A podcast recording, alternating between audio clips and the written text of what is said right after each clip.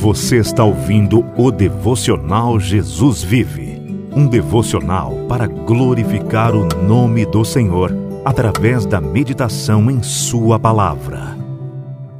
Josué capítulo 7, a partir do verso 19. Então Josué disse a Acã: Meu filho, para a glória do Senhor, o Deus de Israel, diga a verdade. Conte-me o que você fez, não me esconda nada.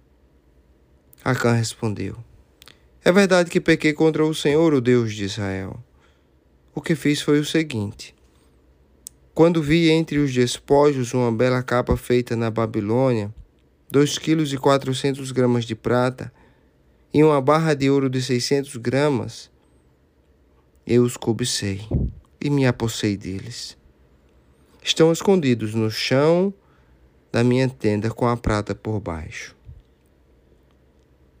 Josué enviou alguns homens que correram à tenda de Acã. Lá estavam escondidas as coisas, com a prata por baixo. Retiraram-nas da tenda e as levaram a Josué e a todos os israelitas e as puseram perante o Senhor. Então Josué, junto com todo o Israel, levou a Cambes, neto de Zerá, e a prata, a capa, a barra de ouro, seus filhos e filhas, seus bois, seus jumentos, suas ovelhas, sua tenda, e tudo que lhe pertencia ao vale de Acor. Disse Josué: Por que você nos causou esta desgraça? Hoje o Senhor lhe causará desgraça. E todo o Israel o apedrejou e depois apedrejou também os seus, e queimou tudo e todos eles no fogo. Sobre Acã, ergueram um grande monte de pedras que existe até hoje. Então o Senhor se afastou do fogo da sua ira. Por isso, foi dado àquele lugar o nome de Vale de Acor, nome que permanece até hoje. Até aqui a palavra do Senhor. Meu querido, minha querida, esta palavra que nós lemos hoje retrata um fato terrível que aconteceu na nação de Israel depois da entrada de Israel na terra de Canaã, na terra prometida por Deus que a daria a esta nação depois de 40 anos de peregrinação pelo deserto. Josué tinha recebido a grande missão de levar este povo à terra prometida. Josué entrou com este povo nesta terra prometida, atravessando o rio Jordão, uma travessia miraculosa em que o Senhor tinha separado as águas, tinha parado a correnteza para que o povo passasse a pé enxuto. Depois dessa passagem, através do Rio Jordão, este povo se encontrou nas portas da cidade de Jericó. O Senhor miraculosamente derrubou os muros de Jericó para que esse povo vitoriosamente tomasse herança aquela cidade. No entanto, o Senhor tinha ordenado que aqueles tesouros que fossem encontrados naquela cidade deveria ser levados para o tesouro do Senhor, como diz em Josué capítulo 6, versículo 19, em que a palavra fala: Toda a prata, todo o ouro e todos os utensílios de bronze e de ferro são sagrados e pertencem ao Senhor e deverão ser levados para o seu tesouro. Nada do que existia ali naquela nação poderia ser tomada para si. Tudo aquilo que fosse encontrado de valioso naquela cidade deveria ser levado para o tesouro do Senhor. Aquela seria a primeira vitória que o Senhor daria àquela nação. Portanto, tudo aquilo que é primeiro, tudo aquilo que é primícia deve ser dedicada ao Senhor. Todo Israel obedeceu à voz do Senhor e não tomou nem prata, nem ouro, nem utensílios sagrados ao Senhor, com exceção de um homem mau. O nome deste homem é Acã. Acã foi infiel ao Senhor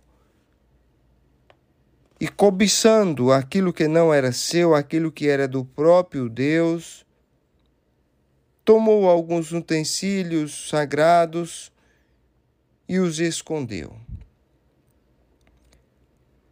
Na tentativa de roubar aquilo que era de Deus, e de maneira leviana, achando que poderia passar despercebido. A primeira lição que nós temos aqui é que nós podemos esconder todas as coisas de maneira bem sucedida dos homens, mas nada pode ser escondido dos olhos daquele que tudo vê, do Deus Todo-Poderoso.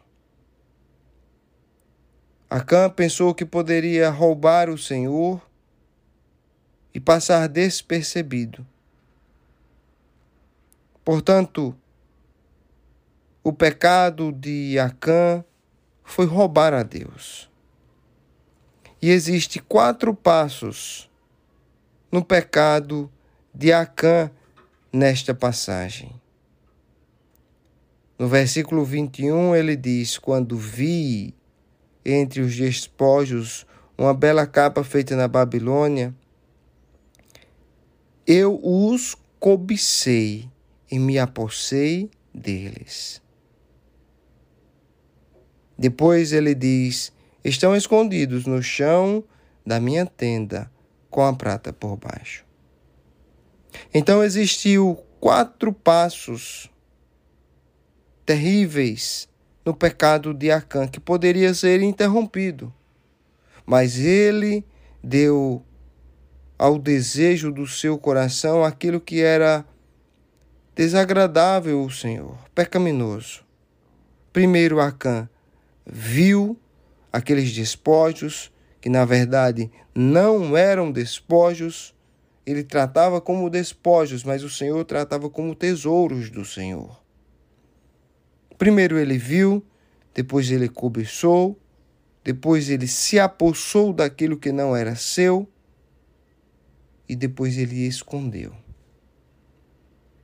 Da mesma forma, Davi agiu quando cometeu o grande pecado de se deitar com Batseba, esposa de um dos seus melhores amigos. Davi, quando deveria estar na guerra, estava em seu palácio. Davi, quando deveria estar orando, lendo a palavra de Deus, estava com a mente ociosa, passeando na sua varanda. Quando Davi olhou para Batseba, e viu ela tomando banho, ele poderia ter fechado os olhos, ter saído e ter fugido do pecado. No entanto, Davi se demorou em olhar para o pecado e começou a cobiçar aquilo que não era seu. Depois Davi mandou chamar Batseba e se apossou dela. E depois tentou esconder o seu pecado. O pecado que Davi cometeu é bem semelhante ao pecado que Acã cometeu. No entanto, Davi, quando foi confrontado, lá em 2 Samuel, capítulo 11, ele confessou o seu pecado ao Senhor.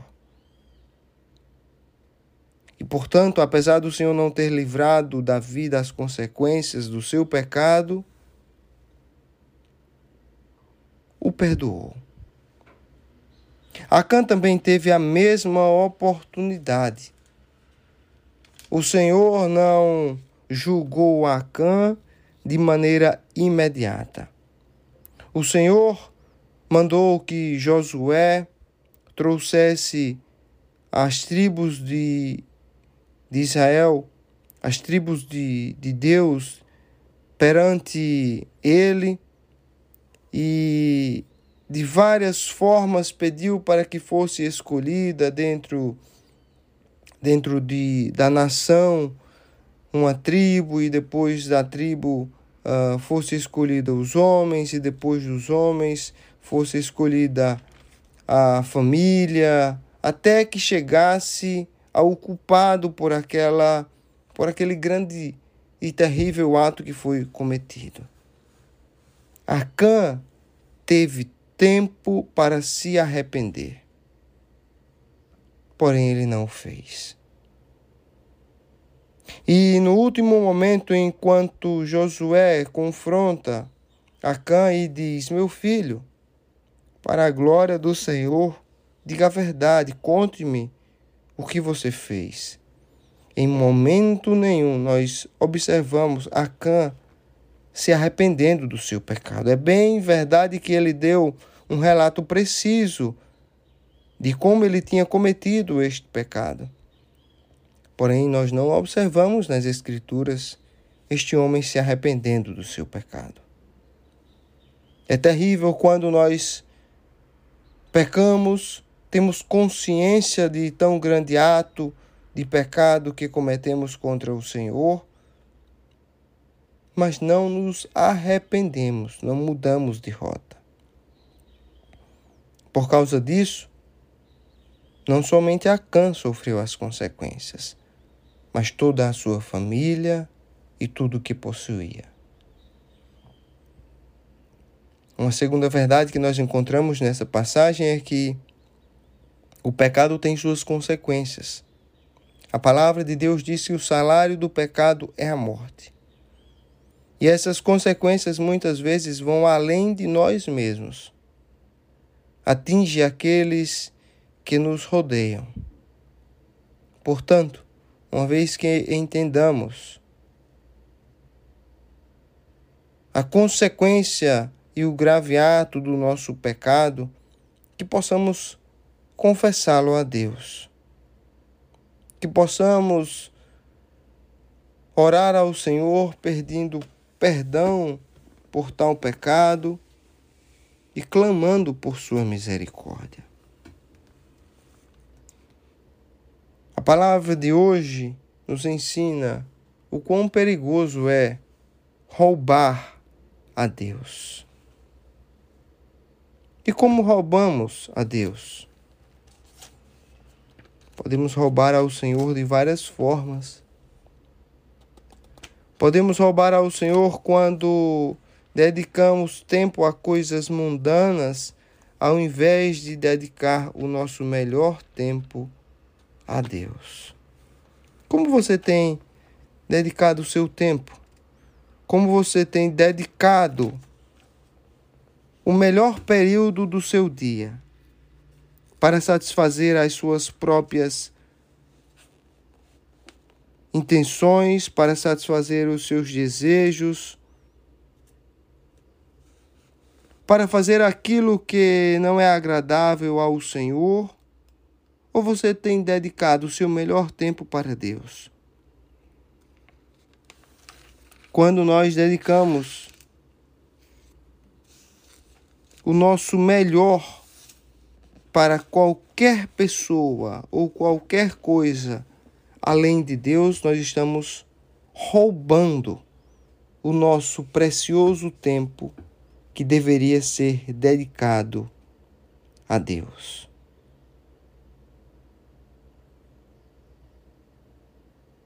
Uma outra forma de roubar a Deus é negligenciar os nossos dízimos e as nossas ofertas. Malaquias 3, a partir do verso 8, diz: Pode um homem roubar de Deus? Contudo, vocês estão me roubando. E ainda perguntam: Como é que te roubamos? E o Senhor mesmo responde: Veja bem, o Senhor diz: nos dízimos e nas ofertas. Vocês estão debaixo de grande maldição, porque estão me roubando. A nação toda está me roubando. Tragam o dízimo todo ao depósito do templo, para que haja alimento em minha casa. Ponham-me à prova, diz o Senhor dos Exércitos, e vejam se não vou abrir as comportas dos céus e derramar sobre vocês tantas bênçãos que nem terão onde guardá-las. A pergunta que o Senhor nos faz hoje é: será que nós estamos roubando a Deus? A tua consciência te acusa de negligenciar o teu melhor tempo, que deveria ser de Deus e está dedicando a outras atividades, mesmo que sejam lícitas. Mas o nosso melhor tempo deve ser para Deus. Não dedicar o tempo apenas que nos resta, deixar o final da noite para fazer uma breve oração, os olhos já cansados, as nossas palavras nem saem de maneira racional, porque o nosso corpo já está fadigado, nós não conseguimos nem ler e compreender a palavra de Deus, porque nós já dedicamos toda a nossa energia de todo o dia para fazer as coisas que enchem os nossos bolsos de dinheiro. Que enchem o nosso coração de uma alegria fútil, de uma alegria que é como fumaça, que logo se dissipa. Como você e eu temos dedicado o nosso tempo ao Senhor ou as coisas mundanas têm roubado o precioso tempo que deveria ser dedicado a Deus? A segunda pergunta é como nós temos dedicado os nossos recursos financeiros. Você tem sido fiel nos seus dízimos e nas suas ofertas? Você tem separado as primícias para o Senhor? Ou você tem roubado o Senhor?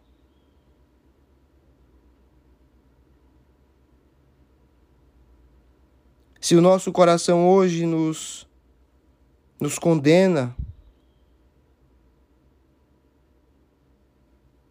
que possamos fazer igual a Davi e não como Acã, que escondeu o seu pecado, que nós possamos confessar o nosso pecado diante do Senhor.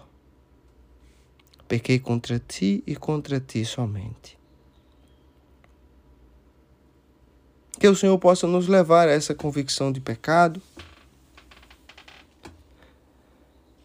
e mudar a nossa rota para que possamos dedicar as nossas primícias, tudo o que é de melhor em nossa vida, aquele que é merecedor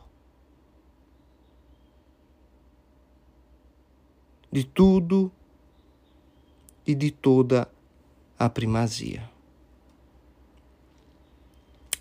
Amado Deus, soberano Senhor, nós te agradecemos, Pai, por essa palavra palavra que confronta os nossos corações, palavra que vem para nos trazer quebrantamento, para nos trazer arrependimento de nossos pecados, Senhor.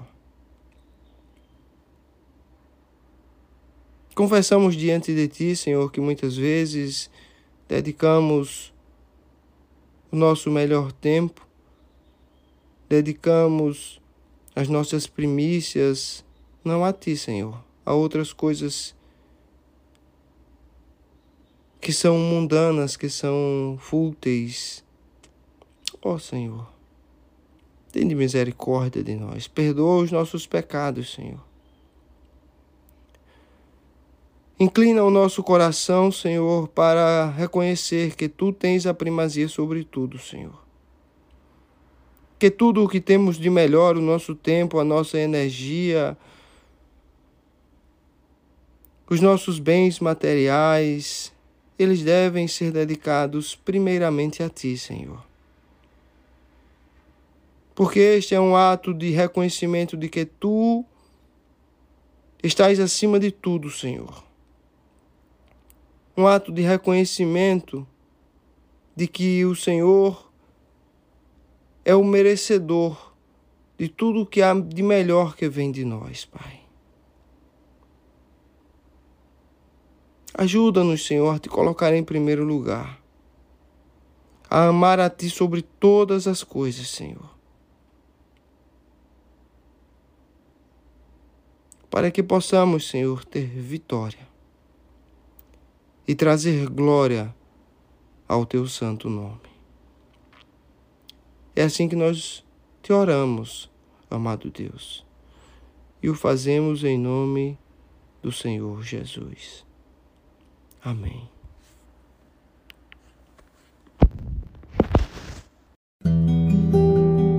Obrigado por ouvir o devocional Jesus Vive. Se você gostou, compartilhe esse episódio com seus amigos. Que a graça e a paz do Senhor Jesus esteja sobre ti.